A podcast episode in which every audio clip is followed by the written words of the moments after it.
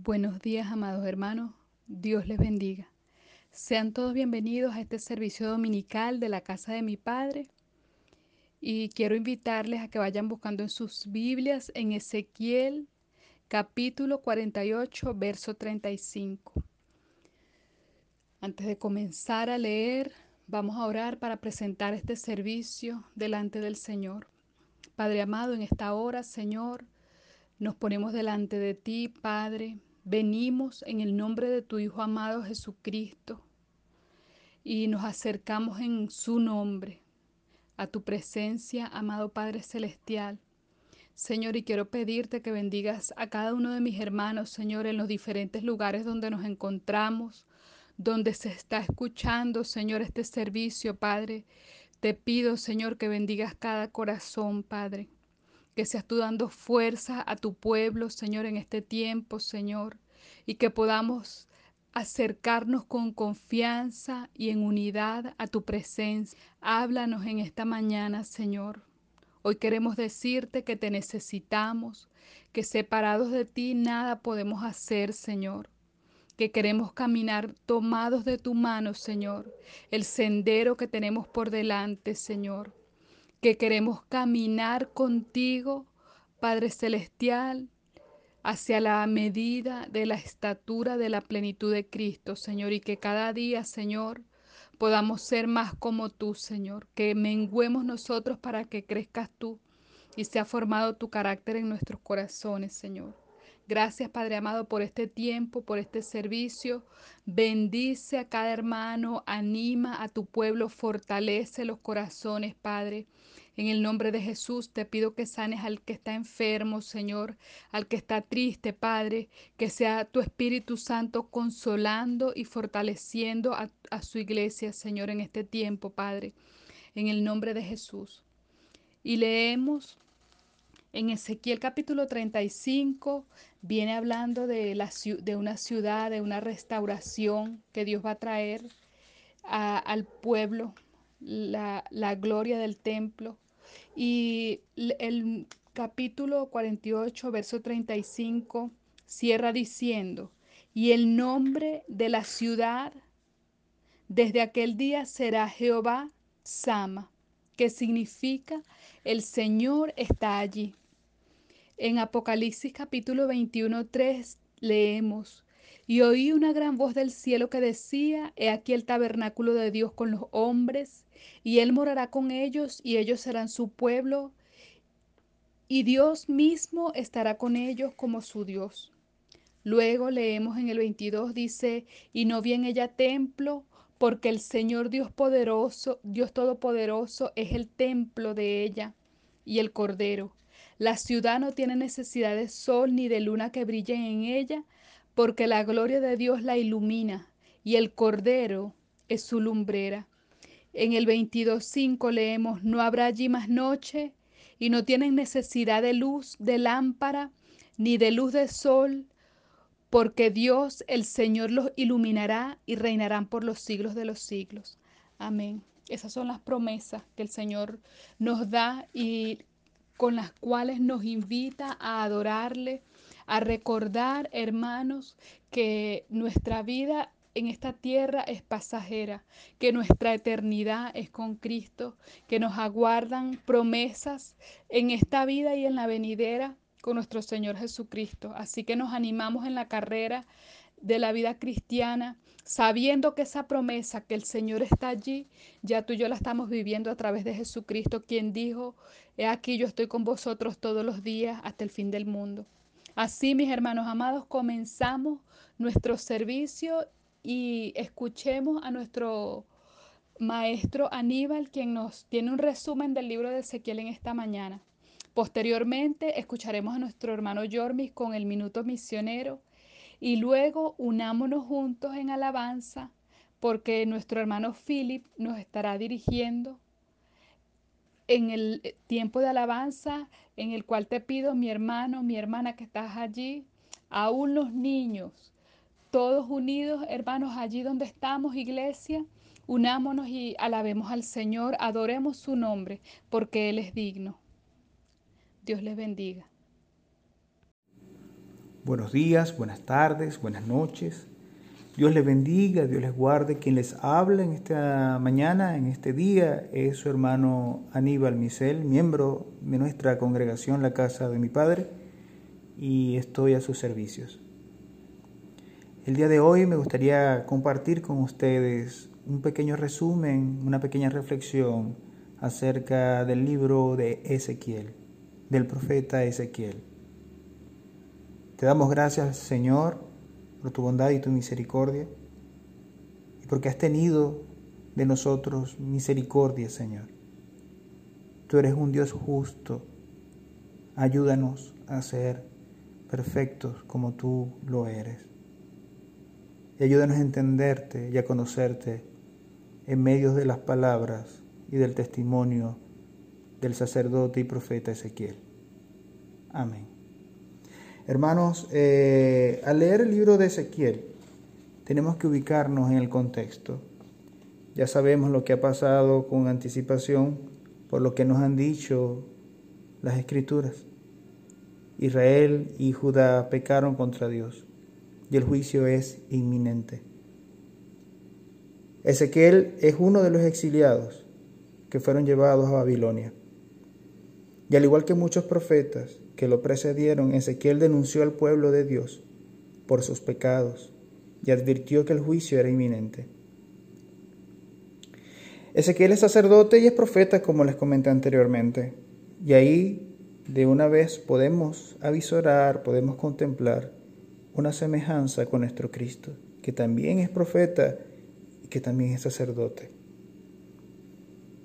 Como sacerdote Ezequiel estaba particularmente interesado en el templo, y era lógico. En una visión, él vio que la gloria de Dios dejaba el templo porque estaba contaminado. Y había abandonado también Dios la ciudad porque estaba manchada de pecado. A través de discursos, de actos simbólicos y de parábolas, como era costumbre observar en los profetas, Ezequiel también profetiza la caída de la ciudad frente a los babilonios y el exilio también. A pesar de que el pueblo de Dios, hermanos, fue dispersado, también es cierto que Dios no los iba a abandonar para siempre. En forma milagrosa, la promesa era que los restauraría a su tierra, que reuniría a Israel y a Judá bajo un gobernante davídico ideal. Ese es nuestro Cristo. Y establecería un nuevo pacto de paz con ellos y aniquilaría a sus enemigos de una vez por todas. ¿Dónde está, oh muerte, tu aguijón? ¿Dónde está, oh sepulcro, tu victoria? Nuestro Cristo vino a terminar de una vez por todas con el pecado y con la muerte.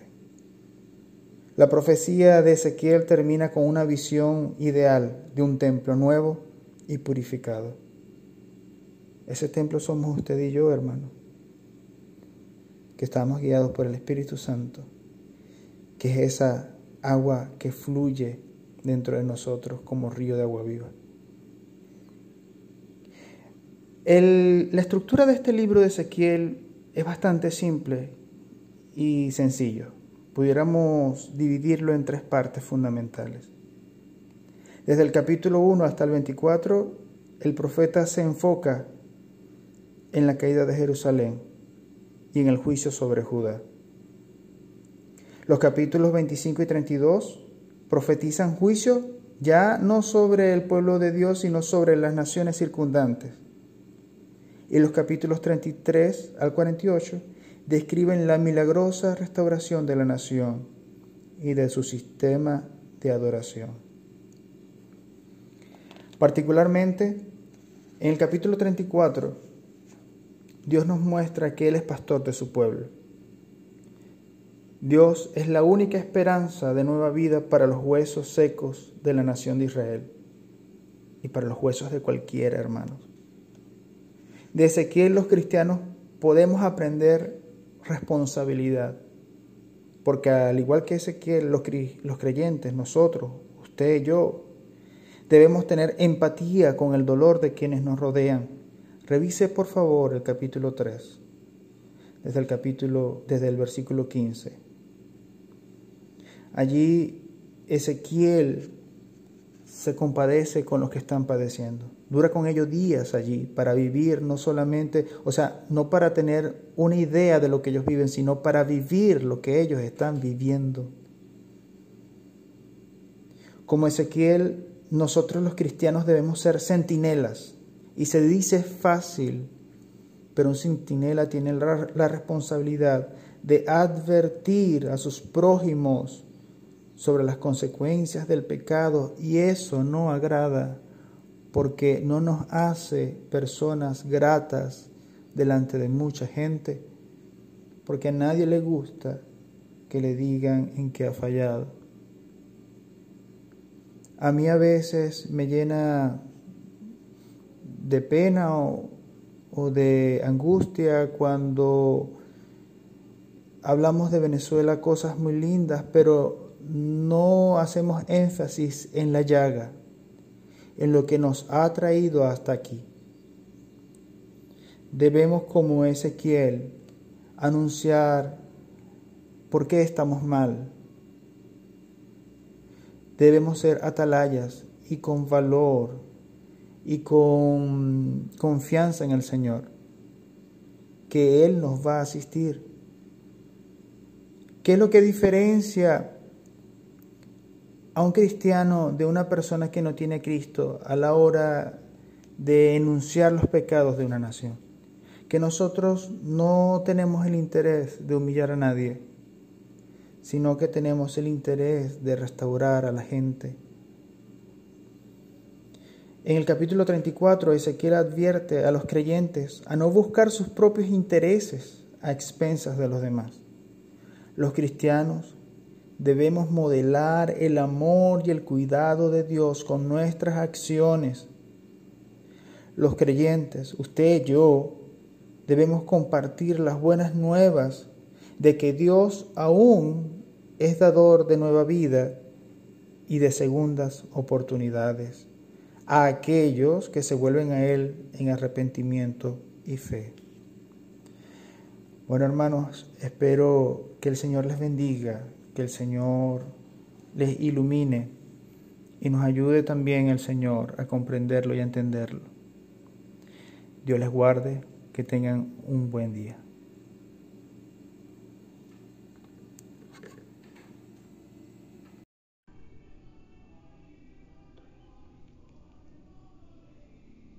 Hola mis hermanos, muy buenos días, Dios les bendiga.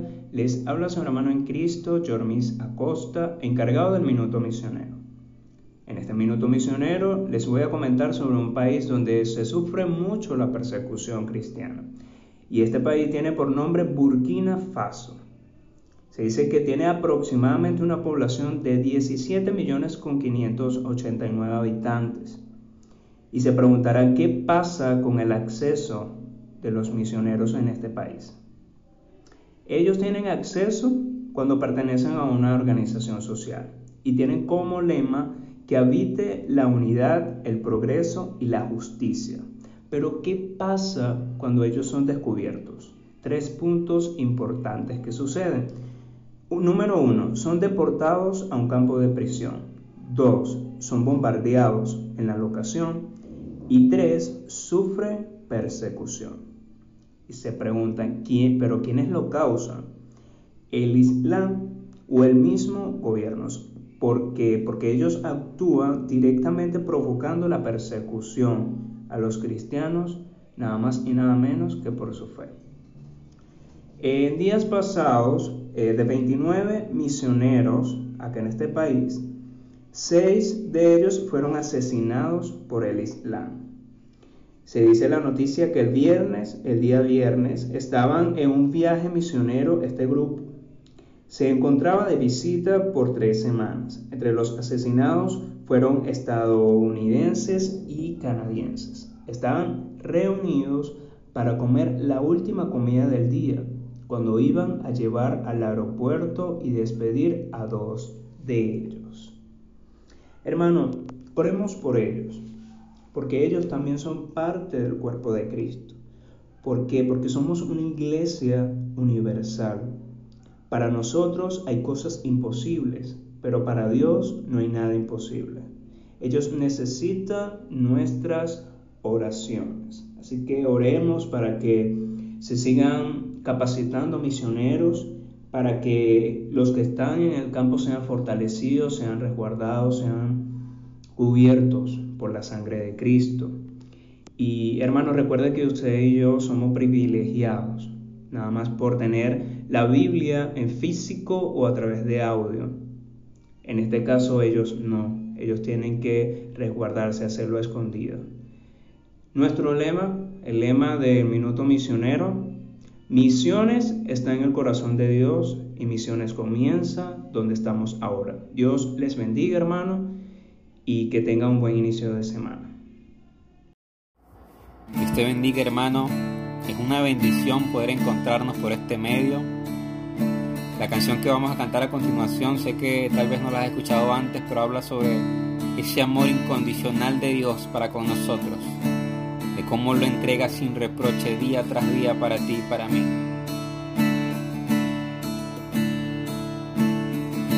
Tu amor incondicional tu amor es sobrenatural, tu amor es cuán grande es tu amor.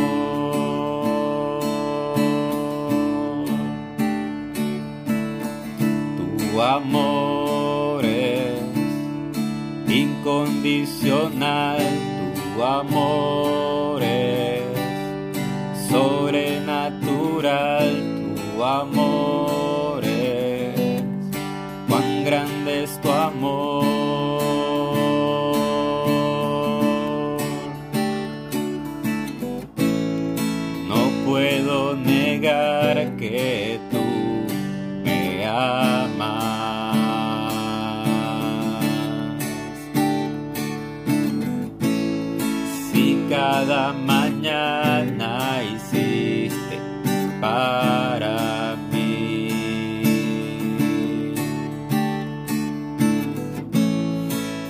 y la tierra me muestran toda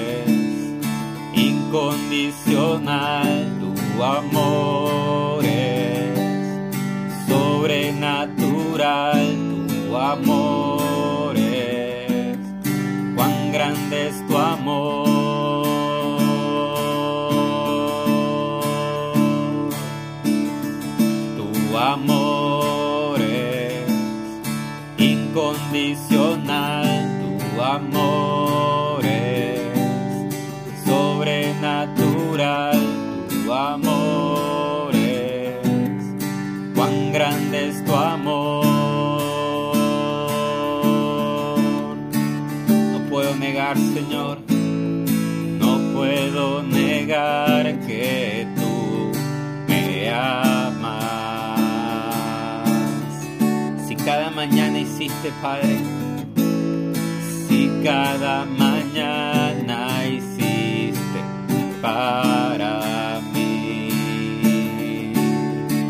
El cielo y la tierra, el cielo y la tierra me muestran toda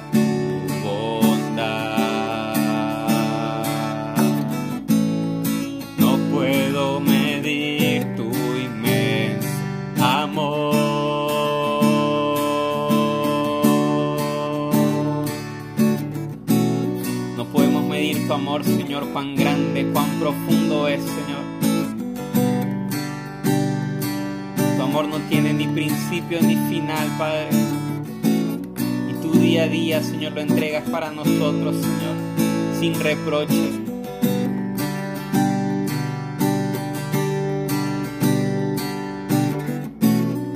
Tu amor es eterno, no tiene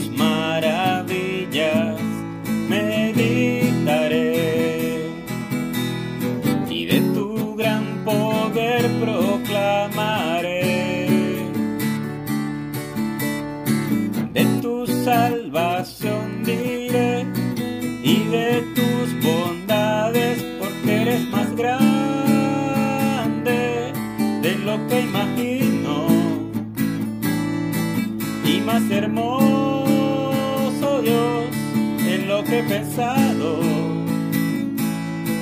o tú eres grande.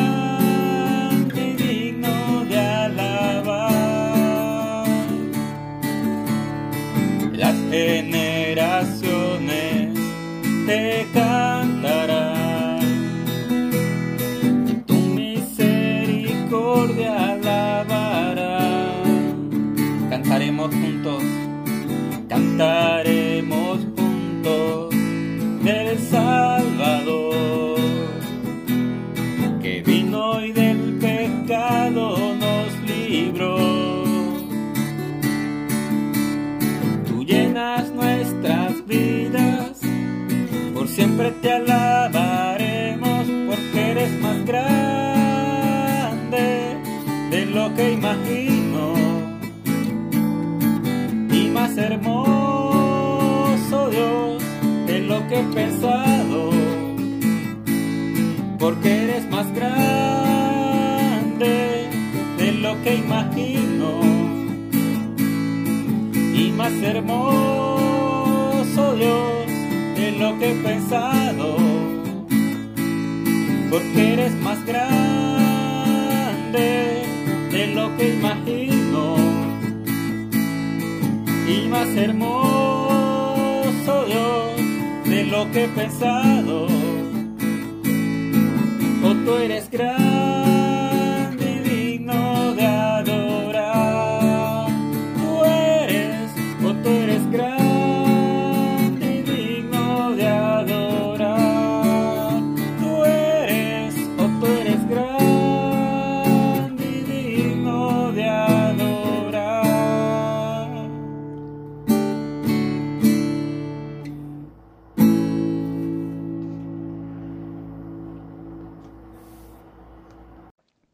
Gracias al Señor por este tiempo en el cual podemos escucharnos y en el cual podemos ser edificados los unos a los otros, hermanos. Y ha llegado el momento de escuchar el mensaje de la predicación de la palabra.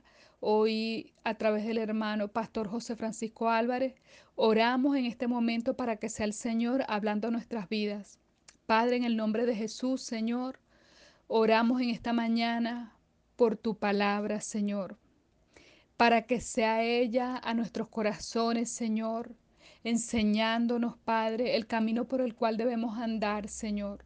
Padre, que no seamos solamente oidores, sino hacedores de tu palabra. Ayúdanos, Padre, en el nombre de Jesús. Amén.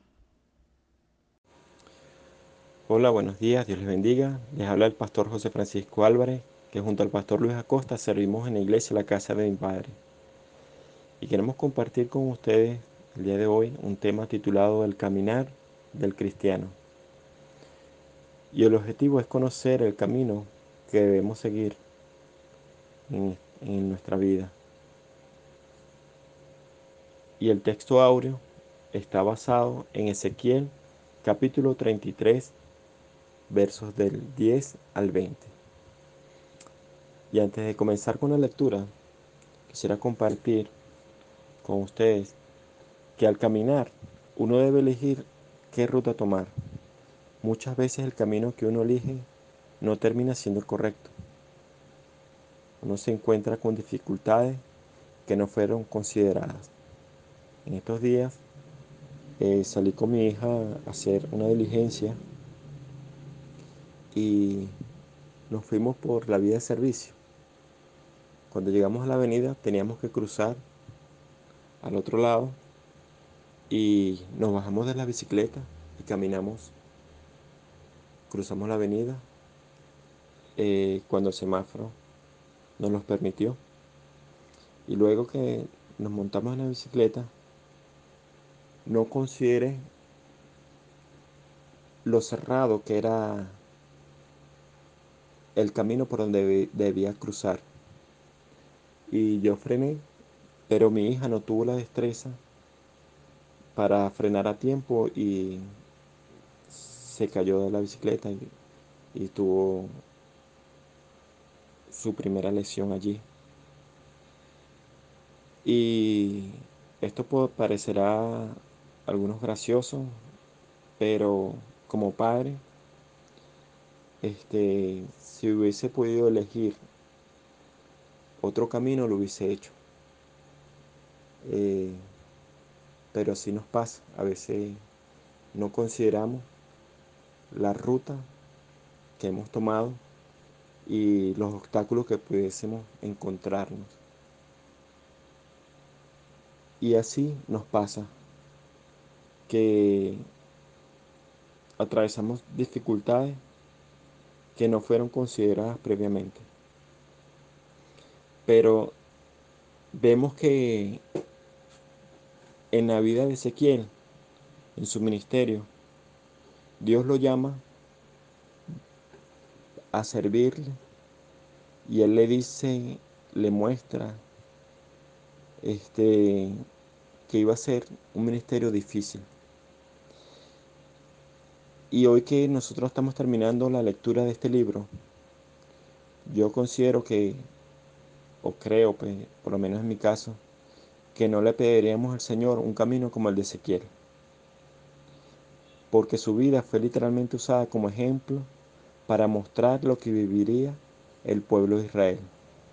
Como por ejemplo, su comida era de 275 gramos por día.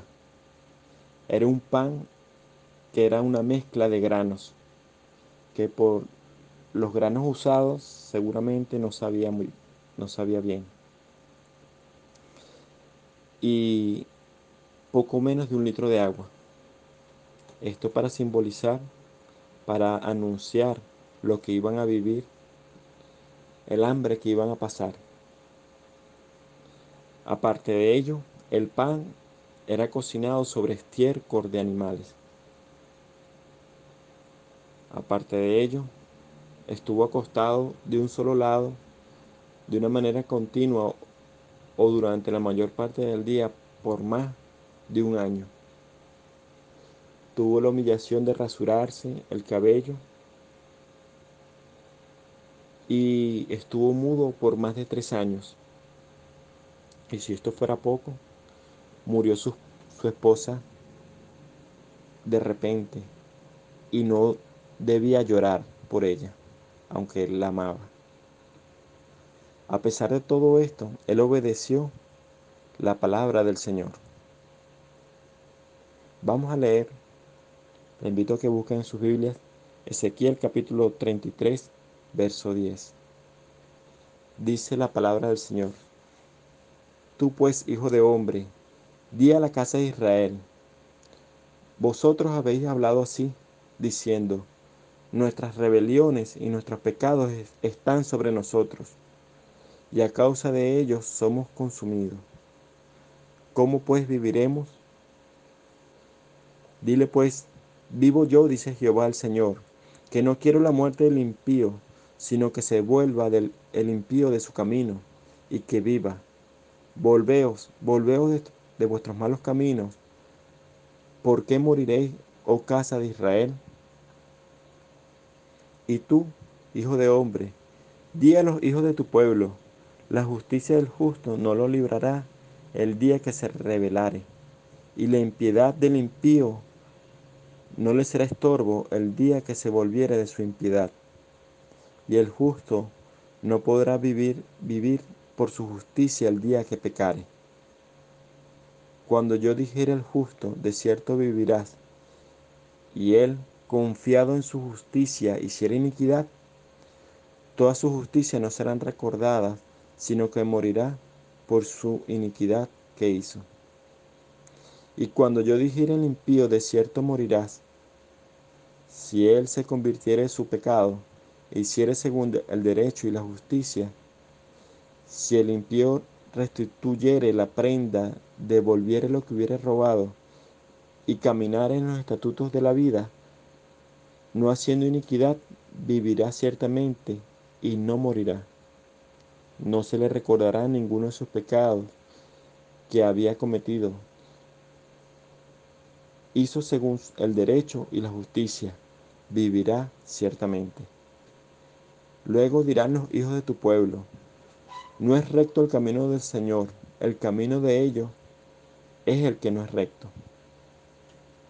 Cuando el justo se apartare de su justicia e hiciere iniquidad, morirá por ello. Y cuando el impío se apartare de su impiedad e hiciere según el derecho y la justicia, vivirá por ello. Y, di y dijisteis, no es recto el camino del Señor. Yo os juzgaré, oh casa de Israel, a cada uno conforme a sus caminos. El Señor va a juzgarnos a cada uno de nosotros según nuestros caminos. Nadie podrá decir que el Señor es injusto porque es acusado de algo que no hizo o que no se le advirtió. Aquí en esta porción de la palabra vemos claramente cuál es la posición del Señor. Él no quiere la muerte del impío. Si se arrepiente y si se vuelve de sus malos caminos y si vuelve de lo que y devuelve lo que no le pertenece, sería perdonado. Esta porción de la palabra puede parecer un poco confusa, ya que pareciese que si el justo se equivoca pierde su vida, y si el injusto rectifica, vivirá. Pero lo que resalta es nuestra mente finita para entender los pensamientos de Dios. En Isaías 55 dice la palabra del Señor, abandonen limpio su camino y el hombre inicuo sus pensamientos, y vuélvase al Señor, que tendrá de él compasión. Al Dios nuestro, que será amplio en perdonar, porque mis pensamientos no son vuestros pensamientos, ni vuestros caminos mis caminos, declara el Señor. Porque como los cielos son más altos que la tierra, así mis caminos son más altos que vuestros caminos, y mis pensamientos más que vuestros pensamientos. Para nosotros estas cosas que estamos viviendo son difíciles de comprender desde el punto de vista humano. Calamidad tras calamidad están ocurriendo por doquier, porque por lo difícil que está aconteciendo es difícil ver la justicia de Dios. Pero siendo honesto, diríamos como al pueblo judío, Nuestras rebeliones y nuestros pecados están sobre nosotros, y a causa de ellos somos consumidos. ¿Cómo pues viviremos?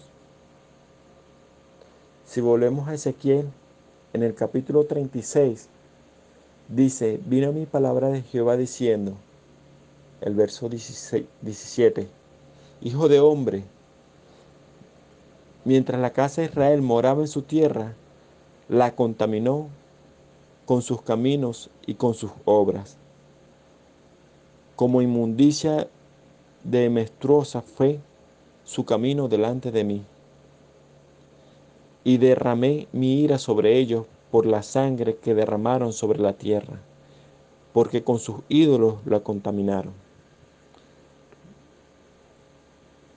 Los esparcí por las naciones y fueron dispersados por las tierras conforme a sus caminos y conforme a sus obras les juzgué. Y más adelante dice en la palabra del Señor en Ezequiel capítulo 39, verso 23, y sabrán las naciones que la casa de Israel fue llevada cautiva por su pecado, por cuanto se rebelaron contra mí, y yo escondí de ellos mi rostro, y los entregué en manos de sus enemigos, y cayeron todos a espada conforme a su iniquidad y conforme a sus rebeliones, hice con ellos, y de ellos escondí mi rostro. Para poder entender lo que pasó y está pasando, que todo es consecuencia de nuestras malas acciones y de nuestros pecados, y que Dios ha quitado su mirada, pero por aún, por su misericordia, no hemos sido consumidos. Dios es justo. Dios es santo, santo, santo. Y debemos reconocer nuestra condición como pecadores. Otra porción de la palabra dice, porque la paga del pecado es muerte y no hay justo ni aun uno. ¿Cómo pues vamos a escapar? Hay un solo camino y muchas personas piensan que su camino es recto, pero su fin es muerte. Hay otra porción de la palabra que dice, ¿qué provecho tiene el hombre si ganar el mundo y perder su alma? ¿Cómo pues vamos a escapar? Si volvemos al pasaje de Ezequiel capítulo 36, verso 25, allí revela Dios para nuestras vidas su plan. El verso 25 dice, esparciré sobre vosotros agua limpia, y seréis limpiados de todas vuestras inmundicias, y de todos vuestros ídolos os limpiaré. Y os daré corazón nuevo, y pondré espíritu nuevo dentro de vosotros, y quitaré vuestra carne, el corazón de piedra. Y os daré un corazón de carne, y pondré dentro de vosotros mi espíritu, y haré que andéis en mis estatutos, y guardéis mis preceptos, y los pongáis por obra. Dios, mis hermanos, quiere limpiarnos de nuestra maldad, de nuestros pecados. Y Él está esperando a que nos volvamos a Él. Dios no rechaza un corazón constricto y humillado. Si tu dolor, si tu corazón está dolido, está triturado por el dolor, Dios está allí. Dios no va a contender para siempre, ni para siempre va a estar enojado.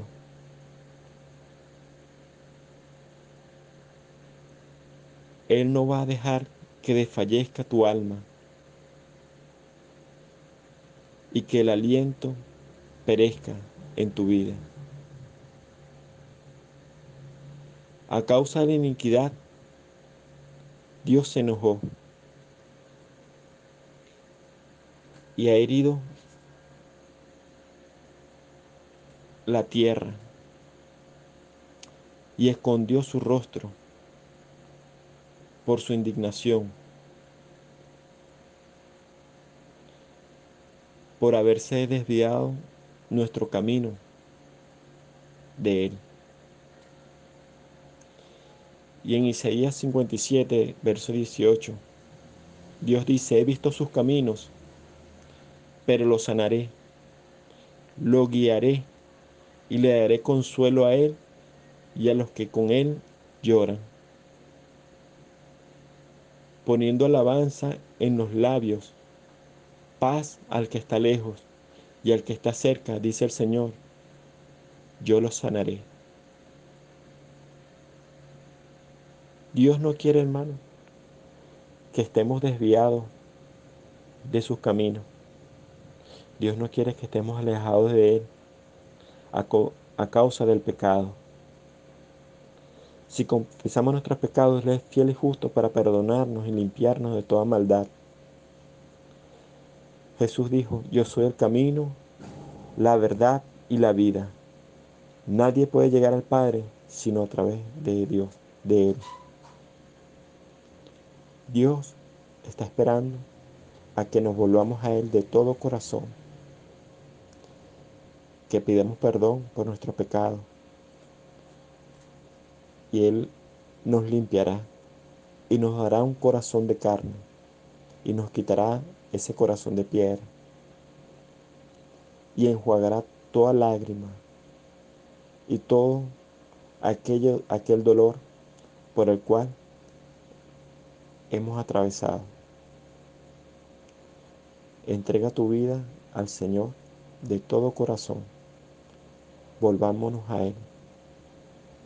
Él está allí, presto, para recibirnos y limpiarnos de toda maldad. Dios te bendiga, Dios te guarde.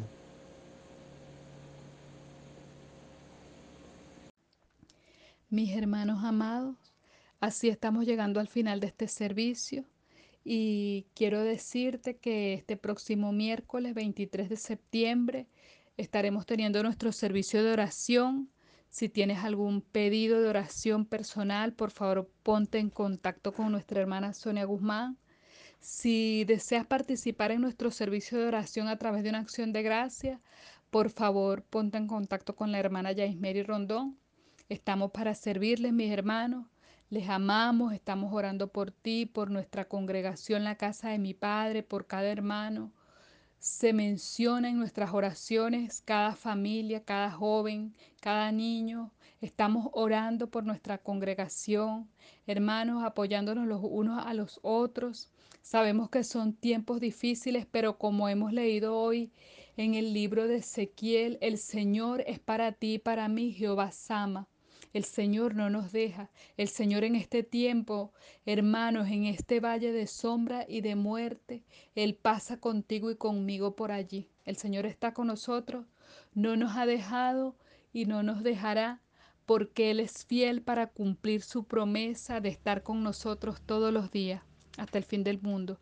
Dios les bendiga, mis hermanos. Podemos confiar en el Señor porque Él es bueno. Dios les bendiga. Un abrazo.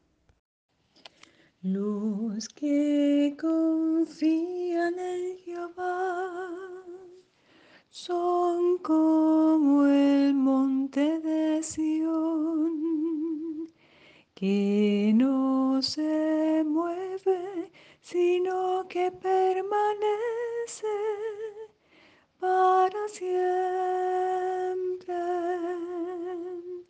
Como Jerusalén tiene montes alrededor de ella, así Jehová está alrededor de su pueblo.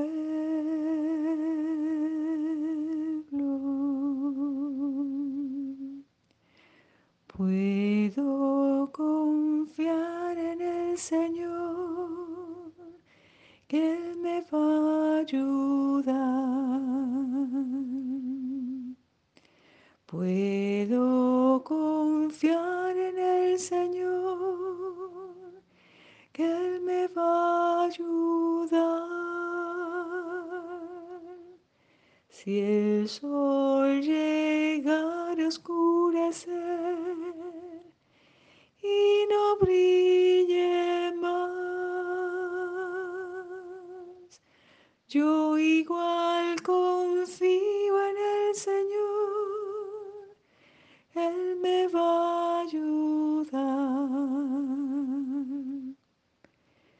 Puedo descansar,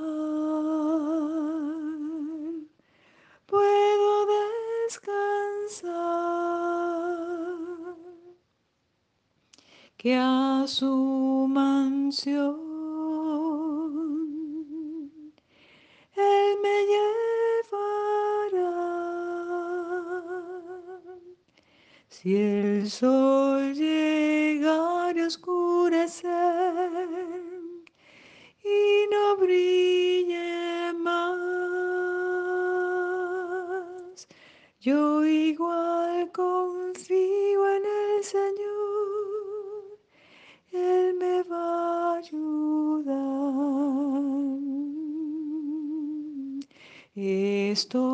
confiando,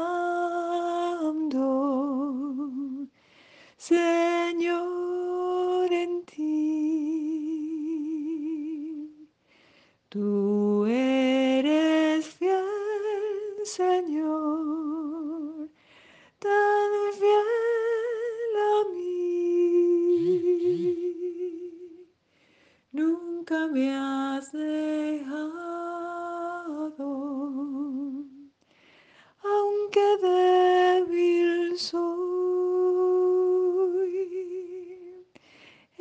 Estoy confiando, mm, Señor, en ti. Puedo descansar, puedo descansar, que a su mansión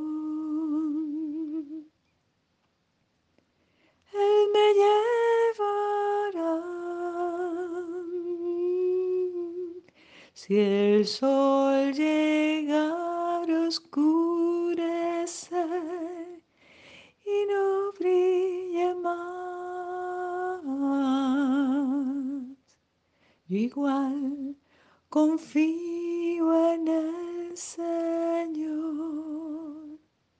Él me va a ayudar. Amén. Gracias, Señor.